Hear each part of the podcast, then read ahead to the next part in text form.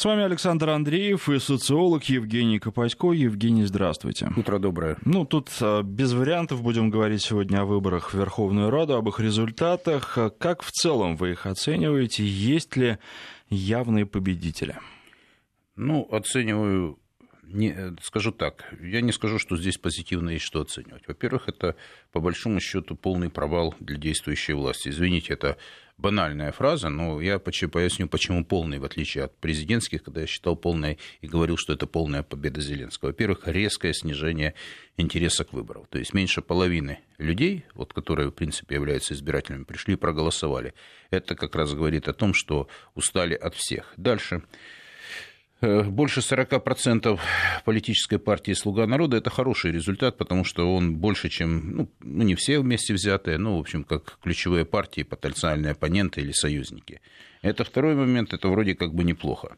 Но если сравнить, что за Зеленского во втором туре президентских выборов проголосовали 13,5 миллионов человек, а проголосовали вообще на выборах Верховный Совет порядка 13 миллионов, можете сами вот, посмотреть, какое падение. Теперь дальше. Я считаю, что не есть победой э, второе место оппозиционной платформы «За жизнь». Я поясню, почему. Ну, вот даже вот критика звучала в мой адрес, что там при этом смысле я критиковал тех, кто там участвует. Ни в коем случае. У меня личное отношение к Виктору Ведмедчуку и к Юрию Бойко очень уважительное.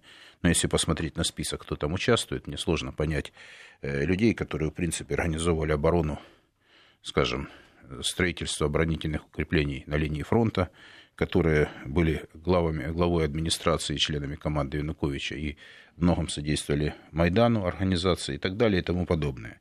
Я могу сказать так, что э, на сегодняшний день э, есть еще другая проблема. Ну, то, что это провалы Порошенко и Тимошенко, то есть они примерно э, сохраняют тот процент голосов, который, в общем-то, ну, и говорили социологи, но, да, я не скажу, что это победа голоса, потому что в свое время очень такая бездарная кампания Вакарчука, она дала ему возможность за счет того, что это антироссийский, антирусские электораты на западе Украины, они, в общем, по большому счету воевали и с Порошенко, и Тимошенко отчасти, он прошел.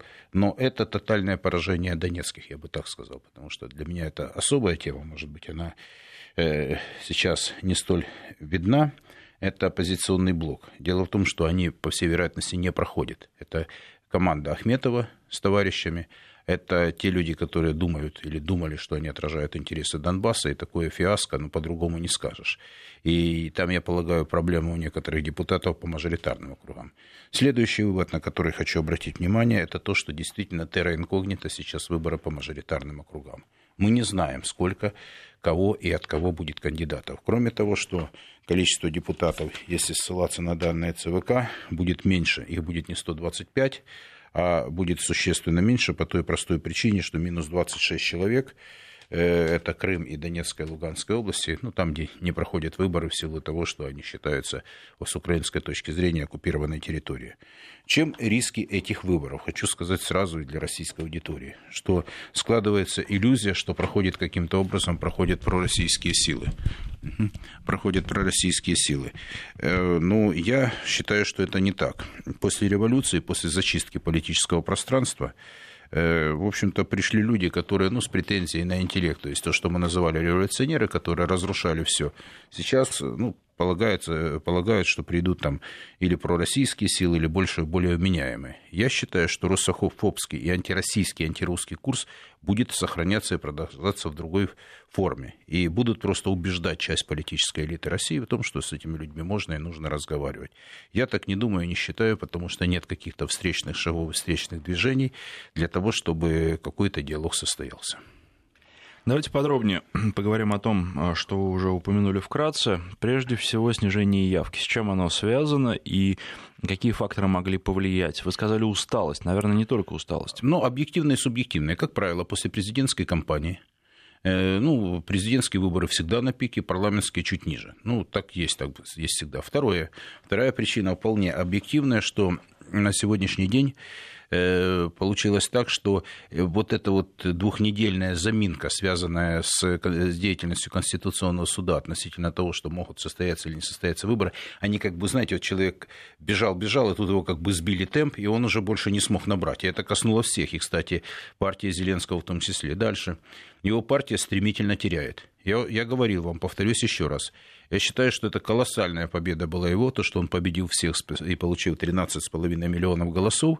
Но итог таков, что сказал, что он может это приумножить, он может сохранить и может и потерять. Но вот сейчас мы наблюдаем как раз тот третий вариант, когда идет потеря его позиции. Хотя по-прежнему он сейчас по рейтингу выше, чем какой-либо другой президент Украины. То есть инерция и ожидания этого президентства по-прежнему остаются высокие. Поэтому такой высокий процент э, на выборах в парламент за его политическую силу. Еще раз говорю, что для нас очень важно посмотреть, как сложится ситуация по мажоритарным кругам. Сейчас вам никто не скажет. Там, возможно, я скажу такое, вот я вчера видел там данные разных экзитполов, социологические исследования, но вот промелькнула информация, что есть какой-то экзитпол, где там 160 с лишним тысяч человек опрошено. Если это реально, не, э, скажем, не лживая информация, то полагаю, что у них э, есть возможность получать, было получать информацию в режиме реального времени, понимать, кто прошел по мажоритарным округам, и моделировать таким образом ситуацию. Но так как я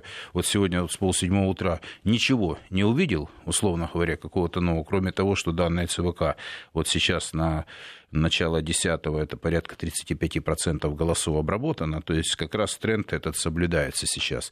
То, что, ну, в принципе, есть даже, э, ну, может быть, э, социологи там, да, э, экзитполы в целом совпадали, но есть некая погрешность, которая, в принципе, при определенных раскладах может помочь каким-то образом, может быть, даже проползти в парламент такое, как, силе, как «Сила и честь» или «Радикальная партия». Во всяком случае, на сейчас, когда больше трети голосов обработано, у него под 4%, и у силы чести под 4. Ну, и также, может быть, призрачные шансы остаются у оппозиционного блока, но там 3,5, ну, 3,2%. Это, конечно, мало, но если в абсолютных числах, это э, небольшое количество голосов нужно, чтобы преодолеть вот эти вот процент с лишним голосов, чтобы проползти, ну, вот уже не пройти, а проползти в парламент. Вот я так полагаю. А вы считаете, что еще могут существенно, ну, так вот, в порядке, в пределах там нескольких процентов результаты я, я измениться полагаю, да. в ходе подсчета голосов? Вы знаете, я говорю, что я вот все, что увидел в пространстве, обычно, вот смотрите, на президентских выборах были консолидированные рейтинги, они абсолютно совпадали. А вот сейчас есть некий люфт. Плюс мы не знаем, что происходит на территориях, потому что если будет, конечно, перекос по той или иной территории, то тогда возможны вариации. Кроме того, я обратил внимание вчера вот и в эфирах, и все, что через три часа после закрытия участков было меньше 0,2 просчит, обсчитано, э, при не посчитано голосов.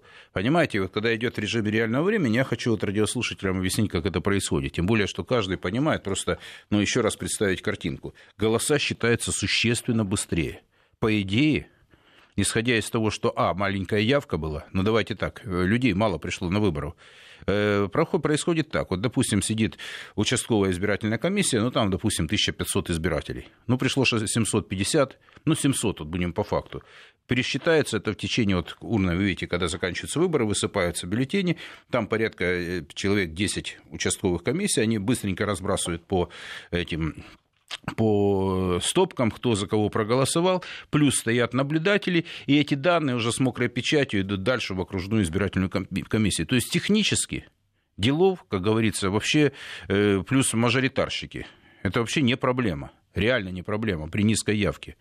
И только через три часа начался по факту подсчет голосов. И к полуночи всего было порядка там, процента. Понимаете, что-то вот терзают смутные сомнения, как говорили классики в свое время. Ну, имеется в виду из комедийного фильма. Вот что-то меня терзает смутные сомнения. Здесь, возможно, есть какие-то, вот э, я себе говорил, что на президентских невозможно было каким-то образом шаманить, то сейчас, я думаю, что варианты, особенно по мажоритаркам, есть, потому что терра инкогнито, мы не знаем, рейтинги не проводились, не читались, ничего. Если запрос раньше был, то потом, знаете, как э, бабка пошептала, и работы, во всяком случае, публичной никакой не велось. Ну и думаю, что и закрытой тоже не так много, потому что я все-таки ну, наблюдаю за ситуацией, понимаю, как идет процесс. Шаманит кто? Действующая власть? Это вы знаете, нет, шаманят все, потому что парламентские выборы сейчас это по территории. Ну, допустим, в Закарпатье там свои шаманы, в Одессе свои шаманы, в Харькове свои, ну, в Днепропетровске, как вы понимаете, большой шаман. Вот, и на самом деле там в Киеве свои, в Виннице свои. То есть на, на, мажоритар, на, по мажоритарке, то, естественно, ну, как правило, работали, я не знаю, как сейчас, сейчас просто вообще размытое поле, понимаете, вообще даже команда Зеленского, это, ну, какое-то такое малопонятное образование, ну, с точки зрения людей, они не объединены большой идеей, они объединены интернетом были, они объединены технологией, объединены протестом против Порошенко из-за Зеленского, за молодого человека. В общем, такие, знаете, символические вещи, но там нет большой глубины. Может быть, она и не нужна в этих выборах, потому что все стремительно меняется.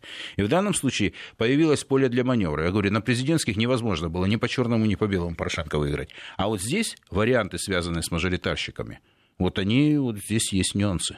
И вот мы, я же говорю, вот вряд ли кто-то сейчас из радиослушателей может услышать. Я говорю, я вот действительно вот лопатил интернет полтора часа до эфира, но я ничего не нашел. Ну, там чуть-чуть какие-то отрывочные данные со ссылкой на кого-то. Хотя, по идее, уже, в общем-то, по некоторым территориям уже можно вполне понимать, э, как прошли выборы и уже подсчитать голоса. Тем более это делается за ночь, если еще делают параллельный подсчет голосов. Ну, теперь по поводу результатов «Слуги народа». Вот вы сказали, что он низкий и сравнили с э, числом проголосовавших за Зеленского во втором туре президентских выборов. Да. Но цифры всегда лукавые, можно сравнивать по-разному и разные результаты получать.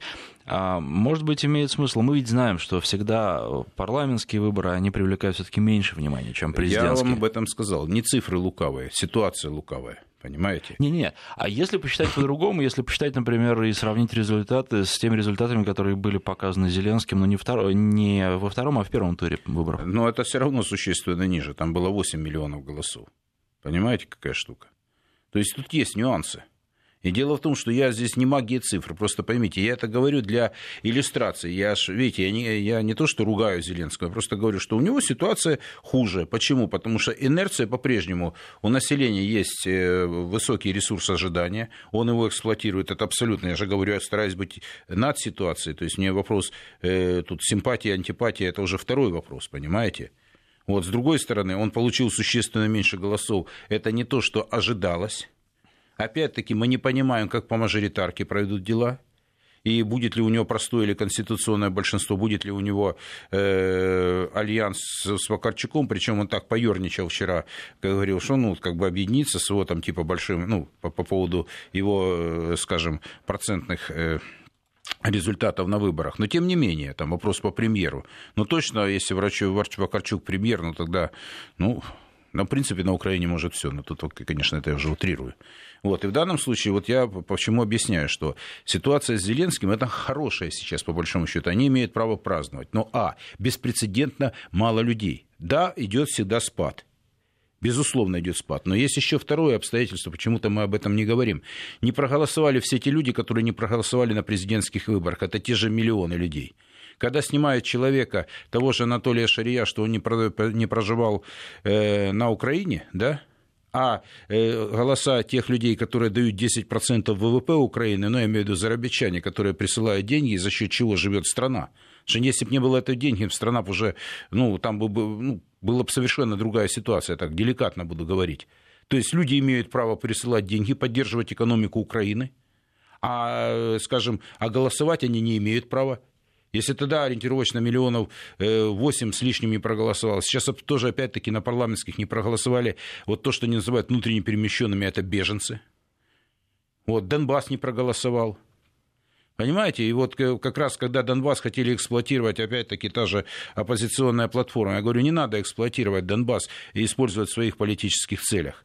Понимаете, вот когда обвиняют в том, что там я, еще кто-то там говорил, там э, какие-то депутаты, не какие-то, а депутаты говорили, какие-то политологи, вот, э, о том, что там, в общем, не все хорошо. Но не мы организовывали этот телемост, не мы стреляли по зданию, э, скажем, телекомпании, а когда э, Виктор Владимирович Медведчук говорит о том, что на сегодняшний день э, виноват, виноваты оппозиционеры, я никогда с ним вообще, мне вообще нет оснований не то, что что-то хорошее сказать, а имеется в виду о вторых оппозиционерах. Я просто стараюсь как-то объективно, что проиграли все. Но не только за счет того, что они там критиковали Бойко. Я еще раз говорю, я лично с уважением отношусь и к Виктору Владимировичу, и к Юрию Анатольевичу Бойко. А по списку, я что ли список этот носил? Людей, которые, в принципе, строили оборонительные укрепления в Донбассе.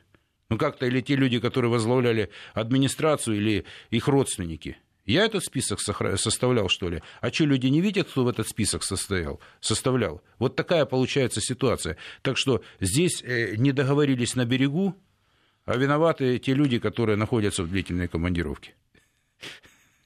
Хорошо, а если уже сейчас слуга народа теряет, то каковы дальнейшие перспективы? Нужно будет работать, будут работать, будут ли возможности для работы? Я понимаю, что еще пока не совсем ясен состав э, Верховной Рады, и тут трудно сказать, э, какой будет расклад. Но, тем не менее, а могут они каким-то образом добиться ну, либо стабилизации рейтинга, либо его повышения, или вообще сейчас таких целей ставиться не будет?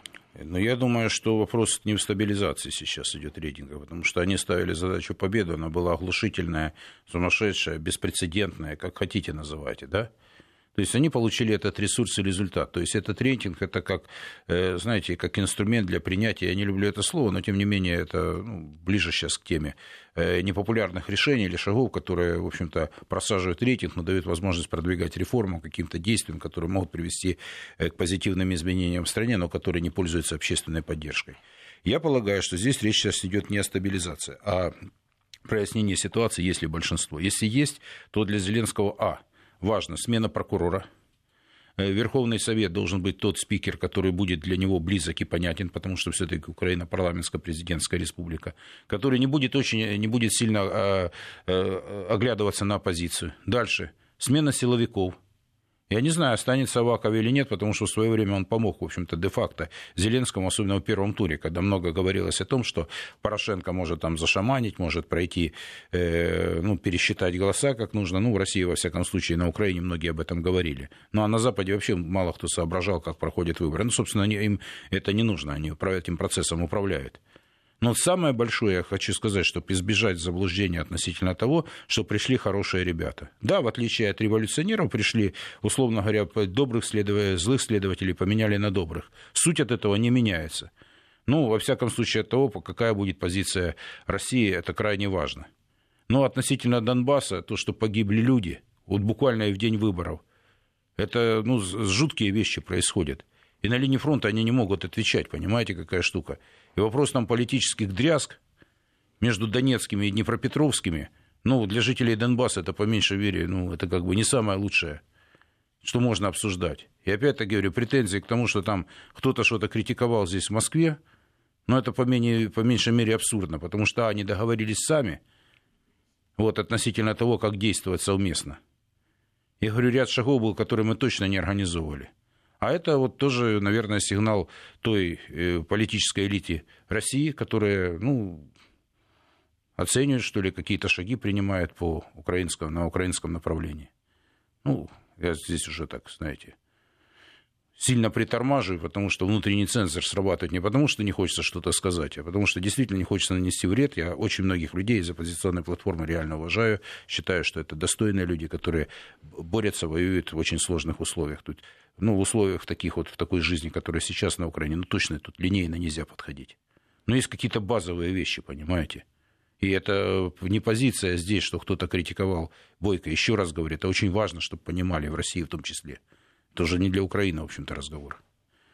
И победой я назвать это не могу. А перспектива оппозиционной платформы. Вот Виктор Медведчук э, исключил возможность э, коалиции с э, партией «Слуга народа». Ну, естественно, с партией Порошенко коалиции тоже не будет. Будут одни. Я считаю, что и перспектива будет в том случае, там есть очень много неглупых людей. Соберитесь со всеми, кто представляет, кто, в принципе, находится в оппозиции к действующей власти. Но люди разные. Но ничего не мешает вам поговорить, или вы решили, что вы все сами можете решать. Вот поговорите со многими людьми, которые на Украине находятся, вне пределах Украины находятся – с которой можно вести разговор. Ну, не пройдет Толя Шарий. Вот вы знаете, я вот сколько лет работаю вот уже вот с выборами связано все. Вот публично я ну, никогда не... Ну, моя работа была несколько другая. Да, я, безусловно, есть люди, которым симпатизировал, и об этом говорил, безусловно, причем разных политических убеждений. Вот, э, ну, переговорите с Толей Шарием, если это возможно. Ну, ради того, чтобы как-то действительно другая альтернативная точка зрения э, продвигалась, чтобы можно было в этих условиях, я подчеркиваю, еще раз говорю, оппозиционерам очень тяжело работать. Ну, не, встреч... не Оппозиционный блок стрелял а вот по вы, платформе «За життя». Вы говорите, что договоритесь. А вообще, правильно ли договариваться после выборов? Может быть, это нужно было делать до выборов? Вы знаете, никогда не поздно исправлять ошибки. Никогда не поздно. То есть все-таки ошибка? Ну, это большая ошибка. Это большая ошибка. Она заключается во многих шагах и, кстати, в действиях в России. Я об этом говорил публично здесь и у вас в студии в том числе. Еще раз говорю, никого не хочу обидеть, но если мы говорили о том, что это не будет на здоровье, что это не добавит рейтинг, не этот телемост, я вот дальше замолкаю, потому что мне уже тут много в России критики наговорили. Но как-то нужно последствия шагов своих как-то... Оно же на Украину тоже отдача идет, оно здесь идет отдача на население. И какой это дало результат? Если вы думаете, это плюсануло, нет. Вы думаете, какие-то разговоры, какие-то действия. Ну, сядьте, ребята, получилась вот такая ситуация. Я еще раз говорю, очень сильно подбираю слова. Я не хочу давать той же власти дополнительные аргументы. Я очень многих людей, они в тяжелых условиях выживают. Но обвинять, слушайте, оппозиционеров, я говорю, с ними вообще никакого отношения, пять лет их не видел. Потому что мне вообще, ну, кто знает, Хорошо, но это отдельная история кто должен был в первую очередь договариваться? Те, кто Все. в итоге прошли в Верховную Раду или те, кто не прошли? Я думаю, что те, которые прошли, конечно. У них право... Договариваться должны в первую очередь? Конечно. Должны. Я думаю, что они должны договариваться по, по той простой причине, что если кто не прошли, там же масса достойных людей остались вне парламента. Ну, в конце концов, есть формы вот, э, работы, которые ну, в медийном пространстве, в политическом пространстве. Если этим ребятам и отчасти оппозиционный блок тоже как бы за жизнь, нельзя полностью критику давать. Да, они пробивали ту же информационную блокаду. Так или иначе, они, очень многие люди, под, их жизнь подвергалась угрозе, во всяком случае, угрожали их жизни не единожды. Вот, ну, э, сваливать это на э, Ахметова, там, его людей, ну, это точно вот, ну, сейчас, ну, сказать, что я как бы, я им больше сказал всего неприятного, чем этим всем вместе взятых. Потому что донецкая элита, она деградировала, она провалила эти выборы. Вот как-то так. Социолог Евгений Копатько. Сейчас делаем перерыв на рекламу и новости. После них продолжим. 9 часов 36 минут в Москве. В студии социолог Евгений Копатько и Александр Андреев. Говорим о результатах выборов на Украине. Прошли выборы в Верховную Раду и а, по данным последним, которые основаны на подсчете примерно трети бюллетеней, 42% чуть больше набирает партия а, «Слуга народа» Владимира Зеленского. Также а, в состав парламента по партийным спискам проходят оппозиционная платформа «За жизнь», Европейская солидарность, Порошенко, Батькивщина и партия «Голос». Что касается Порошенко, хороший это результат или плохой для его партии? Ну, в абсолютно неблагоприятных условиях. Давление извне, давление внутри. Я полагаю, это для него хороший результат. Как минимум он попадает в парламент, он защищен иммунитетом, хотя, как вы понимаете, на Украине сейчас понятие иммунитет и защищенность иммунитета, ну, в смысле депутатская неприкосновенность, она мало работает, потому что, ну, и благодаря, кстати, тому же Порошенко и той власти, которая пришла после переворота, которые, в общем-то, э, лишили страну монополии на насилие, э, позволили радикалам делать с людьми, что что они хотели, начиная от морального давления, кончая физическим уничтожением.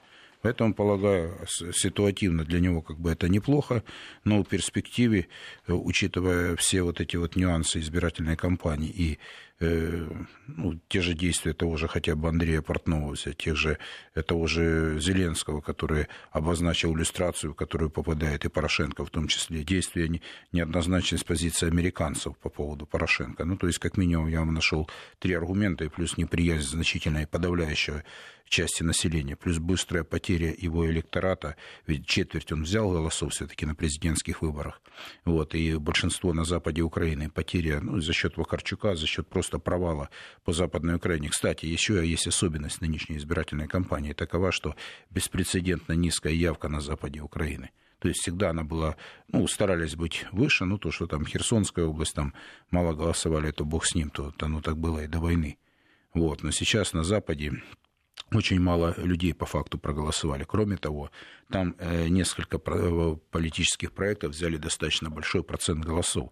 Для людей, э, искушенных в политической жизни, могу сказать, что это действительно такая особенность. То раньше они когда были монолитны, то сейчас для них это есть большая проблема, потому что, ну и плюс непрохождение таких политических сил, как Садовой, Лешко, Свобода и так далее. То есть, в принципе, это для многих проблема. Плюс, ну, все равно ряд одиозных персонажей, они такие прошли тот же Гончаренко, насколько я понимаю, тот же поруби. И то, что вот сейчас периодически говорят о том, что он может победить э, более чем в 100 мажоритарных округах, ну, возможно. Но вы же понимаете, у него список набрать тяжело. Э, знаете, нелюбимого им Сталина цитировать можно, что кадры решают все. Потому что хотя бы э, это должно быть пониманием того, что очень разношерстные ребята – Удастся им собраться до кучи, как говорят в таких случаях, и действовать консолидированно, это вопрос. Потому что, да, победить, у них нет такой ошеломительной победы, которая была, кстати, сравнение, да, он большинство побеждает, да, инерция есть. Но большинство у Яценюка и Порошенко, вот они тогда э, вот, получили конституционное большинство. Сейчас многие силы политически не получили ничего. И сейчас это для них есть вопрос, ну, вопрос, насколько эта коалиция, в общем, жизнеспособна будет. Она же ведь, по большому счету, это виртуальная партия, которая, в общем-то, э, создана больше на креативе, на медийных вещах. Ведь там нет идеологической основы. Нет, она есть мощная, была против Порошенко и за молодого Зеленского. То есть, в принципе, э, смыслы простые. Они сработали. Но на сегодняшний день этого, я думаю, недостаточно, когда речь пойдет о э, важных для страны решениях. Тем более, что уже пошла информация о том, что будет продавливаться тема э, о рынке земли, но это точно не, э, скажем, не то, что не забота Зеленского, но он точно не экономист. Но людей будут расставлять, вот важно понимать, кто будет возглавлять экономический блок, Важно будет, кто возглавляет парламент, и важно, кто будет силовиками. Как только Зеленский, вот его же задали про прямой вопрос, что будет э, с вот теми с посадками? Вот весна начнется, начнутся посадки. Он сказал, мне нужен прокурор для того, чтобы эти вопросы решать. Плюс вопросы с Донбассом. Еще раз говорю, вот я хочу, чтобы в аудитории понимала, что когда люди пытаются, которые, в общем-то, не являются дончанами, Тут не вопрос даже принадлежности, а о том, что которым чужды, по большому счету, чужды были, извините, интересы Донбасса, которые пытались на этом отпиариться. Ничего хорошего не получилось. Я об этом говорил. Понимаете, ну, ну вот здесь есть проблемы. Прямые переговоры с Донбассом. Если бы оппозиционные... Ну, я понимаю, что ну, нельзя говорить «если бы» говорить о том, что, допустим, на уровне там, других ведомств, пока не будет прямых переговоров, прямого диалога Киева и Донбасса, говорить не о чем. И так, я говорю, многие ребята мужественно там сражались, и тут же Нестор Шуфрич, и много еще других могу назвать людей, которые действительно бойцы и которые пытались что-то делать для того, чтобы прорвать эту блокаду в очень тяжелых для себя условиях. Ну а многие, а кто финансировал батальоны в Донбассе? Они все оказались в одном блоке. Или вот человек, я вам по списку говорю, что там критиковать, Дмитрий Исаенко, курировал строительство оборонительных сооружений в Донбассе, был уволен по причине незаконного получения статуса ветерана АТО. Нормальные ребята в списке, да?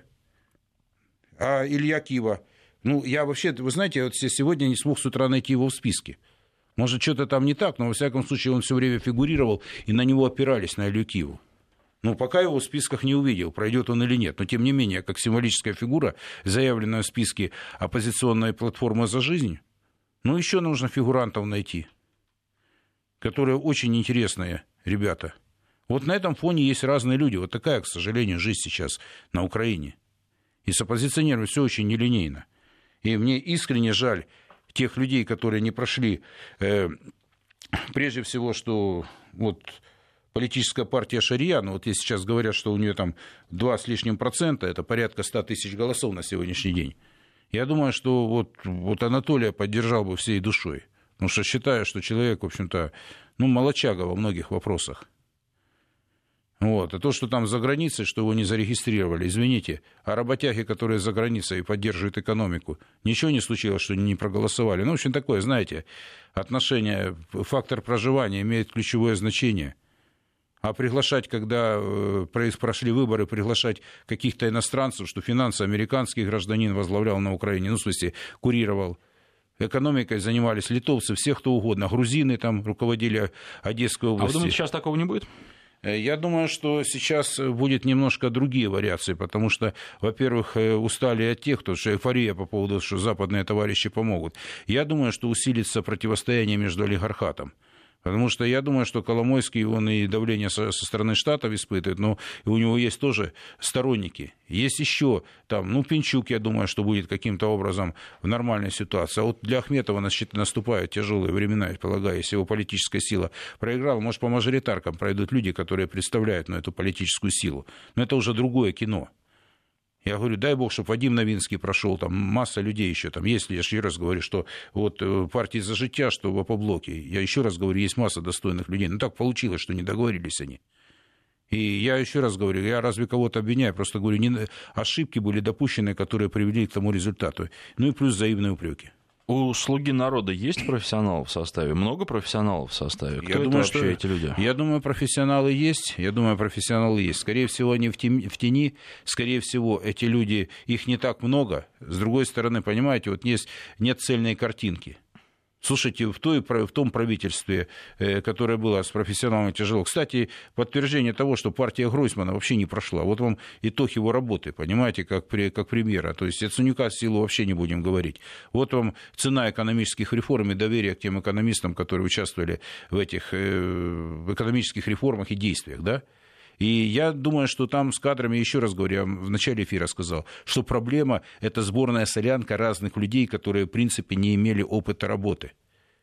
Вообще управля... управленцев. Но это получается, что все будет кто в лес, кто по дрова. Ой, я думаю, что все-таки есть люди, которые этот процесс могут корректировать. Я еще раз говорю, я а не... кто эти люди? Я думаю, что они находятся не на Украине, а некоторые находятся на Украине, это представители крупного бизнеса. Очевидно, вот мое видение ситуации таково, что вот этот курс антирусский антироссийский, я четко вот формулирую, он будет продолжаться, просто в более мягкой форме. Будет предлагаться российской элите и вот людям, которые интересуются политической жизнью, что это, в общем-то, нормальные ребята, с которыми можно вести разговор. Но вот те, тот разрыв, который произошел между Украиной и Россией, его не преодолеть при помощи этих политических сил. Можно все что угодно говорить. Но по большому счету, эм, я думаю, что сейчас задача стоит в том, состоит в том, чтобы понимать, что хочет Россия, какие встречные требования. Ну, допустим, вот я приведу чисто экономический пример, вот тоже, который, может быть, тоже критиковали меня за это. Какие требования вы имеете в виду экономику исключительно? Конечно, конечно. Ну, давайте так. Вот приехали э, с, Миллер, э, с Миллером встречались и э, Виктор Медведчук, и Юрий Бойко. Ну, говорили о 25% скидке на газ. Нормально, чтобы напрямую работали. Но тогда есть встречное предложение.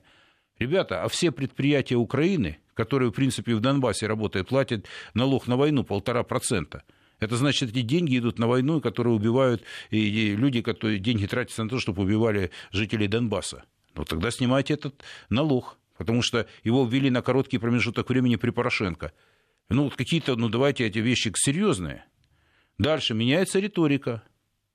Меняется риторика в разговоре. Если обмен, то всех на всех. Я еще раз говорю, без подключения Донбасса к переговорам есть масса людей, которые готовы договариваться. Экспертное сообщество нужно подключать. И опять-таки не надо стесняться и платформе за жития оппозиционеров собираться даже в таких, ну, показали президентские, президентская кампания, что раздробленное движение принесло отрицательный результат. Правильно ведь? И они повторили эту же ошибку на парламентских выборах. И при том э, результате, что еще оппозиционный блок и не проходит. Вот такая вот э, картина маслом на сегодняшний день. Про голос еще хотел вопрос задать. Как вы считаете, партия Вакарчука какие перспективы имеет? Они важную роль будут играть, несмотря на то, что ну, процент там 6 с э, какими-то десятыми и сотыми. Ну, давайте... При этом ведь в коалицию войдут, судя по всему. Ну, я же говорю, что ирония Зеленского по поводу того, что он как бы готов видеть, там, как задали вопрос, там, премьер, не премьер, ну, думаю, Вакарчук премьер, ну, в жизни может все случиться, да, ну, я думаю, что не до такой степени. Но вот, на, на, допустим, сегодня на утро это 6,3%, ну, 6,4 почти, 276 тысяч голосов, вот, если «Слуга народа», это миллион восемьсот двадцать шесть, я в абсолютных цифрах получил, это третий, ну, умножьте, допустим, на три части, да, ну, как это будет. Так вот, я хочу сказать, что у Вакарчука, ну, больше ну, полумиллиона будет, если все обработают. Много это или мало? Достаточно приличный результат. С другой стороны, ожидали от него значительно больше, но его невнятная позиция, когда он был первый раз депутатом, год побыл, ушел, э, ему сказали, то он сказали, что будет кандидатом, э, не стал кандидатом президента. То есть у него, вот, э, да, в целом неплохое к нему отношение, особенно на западе Украины. Да, он задачу частично решил, отбил по, по голосам голоса националистического электората у Порошенко на западе Украины. Я думаю, что это такое правое радикальное крыло у Зеленского, он свою роль будет играть. Не ключевую, а вспомогательную. Это мое мнение. Но а, ведь такая комбинация президент, актер, премьер, музыкант, наверное, это все-таки перебор по отдельности как-то еще можно понять, но при президенте-актере, наверное, должен быть э, премьер, ну, экономист, специалист, профессионал. Понимаете, после 2014 года вся политическая жизнь на Украине большой перебор. Ну и что теперь делать? А вот тот парламент, когда там Гаврилюка еще вспоминать безумных людей, которые пришли в парламент, ничего как-то так привыкли, да? И к этим привыкнут. Ну, в конце концов, там, я еще раз говорю, сейчас форма победила содержание. Сейчас креатив заменяет стратегию. Сейчас вот те модели поведения, там никто не требует от вас глубины. Ваша задача реагировать на сигналы. И вот это происходит на Украине. Это не хорошо, не плохо. Такая сейчас жизнь политическая. Она и в Европе та же самая. О чем Макрон, я же говорю, напоминал, что сказал, Зеленский, украинский Макрон. Я разве ошибся хоть в одной позиции относительно Зеленского? Нет, человек пришел тоже за 60 дней до выборов, э, победил, поломал ситуацию, он тоже поломал политическую ситуацию. Сейчас он пытается выжить в сложившихся условиях. Я еще раз говорю, пока ну, инерция есть, энергия есть. Не очень, он как бы публично, он вполне прилично выглядит. Чего там говорить? Ну, критиковать там, ну да, там ляпы смотрят, еще какие-то. Но в целом, ну, люди висели вообще хуже. Ну, да, понимаете, вот сравнивать тоже не совсем благородное занятие, да, там, что лучше или хуже. Ну, в конце концов, люди будут сравнивать, и телевидение там будет показывать о том, как повел себя в той или иной ситуации. Это э, политика картинок.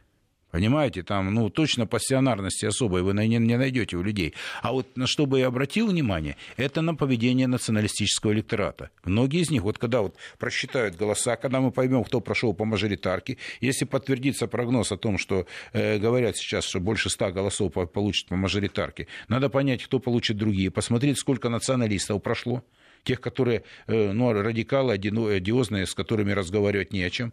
И посмотрим, какая будет динамика, э, связанная с тем, как улица будет реагировать, как те люди, которые представляют нацбаты, как они будут на русский язык реагировать. Ведь Порошенко там много чего оставил.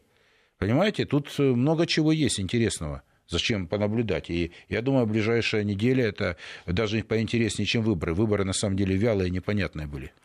Три минуты у нас остается. Как вы считаете, каковы перспективы этой новой Рады, которая была избрана? Как быстро она начнет работать э, и что она будет делать?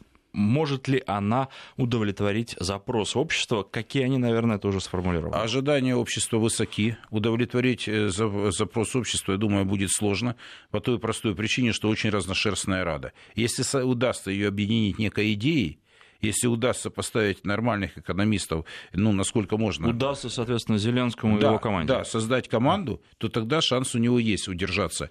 Но если этого не произойдет, усилится конфликт, и э, он не решит те задачи хотя бы по кадровым вопросам, ну, вот я думаю, от кадровых вопросов будем плясать. Вот если прокурор и действия чего ожидает? Ожидают крайних действий против того же Порошенко, против того же Луценко, если его снимут, против тех, э, кто, ну, короче, многих товарищей, которые там много отличились. Но вот ожидают того, что нужно сделать, или ожидают как раз люди того, чего в данной ситуации с точки зрения интересов страны делать и не следует? Ну, по, по, на российском направлении, я думаю, что Зеленский будет пытаться играть эту роль, но еще раз говорю, все прямые переговоры, только прямые переговоры. Э, первое условие это, это обмен пленными сразу, всех на всех. Именно вот это будет решение. Ну, а оппозиционерам нужно все-таки ну, вот с учетом того, что мы об этой Раде новой знаем, все-таки вы считаете, что Зеленский продолжит попытки переговоров, продолжит что-то делать? У него нет выбора.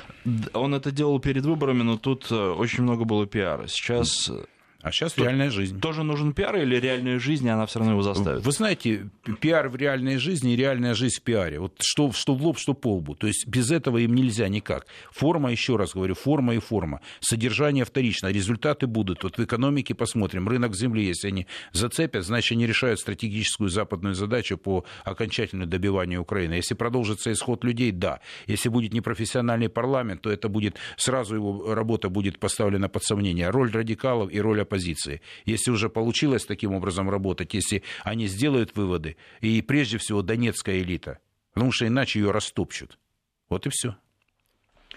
Ну что ж, я напоминаю, что гостем студии был а, социолог Евгений Копатько. Мы говорили о результатах выборов, которые прошли на Украине. Подсчет голосов продолжается, но, судя по всему, каких-то кардинальных изменений не будет. На данный момент партия «Слуга народу» Владимира Зеленского, действующего президента Украины, набирает 42%, 42, 42,4%. Далее идет э, оппозиционная платформа «За жизнь» 12,8%. А партия «Европейская солидарность» Петра Порошенко, бывшего президента Украины, набирает 8,6%. Батькивщина Юлии Тимошенко 8% ровно на данный момент. Ну и, наконец, голос э, музыканта Вакарчука 6,4%. Мы будем следить за ходом голосования. А последние новости и результаты выборов в ближайшем выпуске новостей примерно через 5 минут.